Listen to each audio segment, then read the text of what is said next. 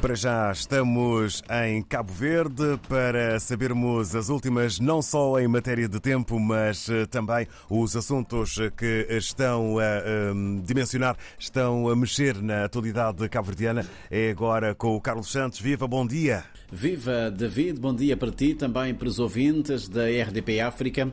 É sempre um gosto imenso poder entrar em antena todas as quintas-feiras, a esta hora, a partir da cidade da Praia, para partilhar com a família da Lusofonia os factos e acontecimentos que marcam a atualidade informativa nestas ilhas.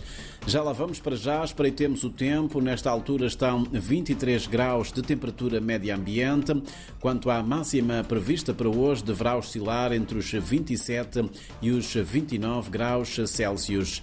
Vamos então às nossas notas informativas para esta quinta-feira e para o que resta desta semana. O chefe do governo preside hoje ao ato de apresentação e assinatura do programa País para o Trabalho Digno, referente ao período 2023-2027. Trata-se de um instrumento de cooperação entre a Organização Internacional do Trabalho e o governo cabo-verdiano através do Ministério da Família, Inclusão e Desenvolvimento Social. O programa visa a promoção do trabalho digno, contribuindo assim para o avanço de Cabo Verde na concretização da agenda da OIT. O Presidente da República apresenta hoje, aqui na cidade da Praia, o segundo volume de No Ofício do Bem Comum. Ao longo das 276 páginas, 43 discursos, distribuídos por 10 capítulos temáticos, o leitor encontrará a visão e o posicionamento do Presidente da República sobre diferentes matérias de interesse nacional, com destaque para o Estado de Direito Democrático, o municipalismo, a inclusão e a justiça social, o emprego, a segurança, o aumento do custo de vida, as questões ambientais, a diáspora e o contexto regional e internacional. A apresentação da obra estará a cargo do politólogo Aquilino Varela. Continua a decorrer aqui na cidade da Praia a reunião de rede de prevenção de crises alimentares. O encontro tem como objetivo analisar e avaliar a situação alimentar e nutricional na região oeste africana, bem como fornecer aos decisores políticos instrumentos para a tomada de decisão. A reunião pretende ainda promover o diálogo político e coordenar as intervenções necessárias para mitigar as situações de crise alimentar na sociedade sub-região africana.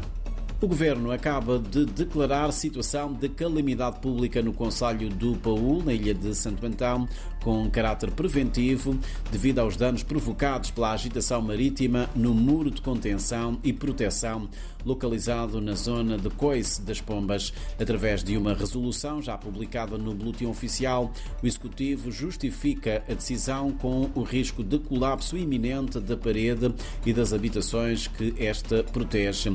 O Governo ainda faz saber nesse diploma que aprovou um plano de intervenções a serem realizadas e o respectivo orçamento. O Instituto do Arquivo Nacional de Cabo Verde e o Grupo Internacional de Estudos da Imprensa Periódica Colonial do Império Português promovem hoje e amanhã, aqui na Cidade da Praia, um seminário internacional intitulado Arquivo e Memórias da Imprensa Cabo-Verdiana e Africana. A iniciativa faz parte do programa de comemorações de mais um aniversário do surgimento da imprensa em Cabo Verde em 1842. O arquiteto Pedro Jorge, professor jubilado da Faculdade de Arquitetura de Lisboa e um dos autores, quiçá da última entrevista feita a Amílcar Cabral, é um dos convidados especiais do evento. Agora, a cultura, a música e também a dança. A cidade da Sumada, no interior da ilha de Santiago, recebe este sábado, dia 9, a segunda edição do Batuque Fincado na Terreiro, maior terreiro de batuque do mundo, maior terreiro de batuque do mundo.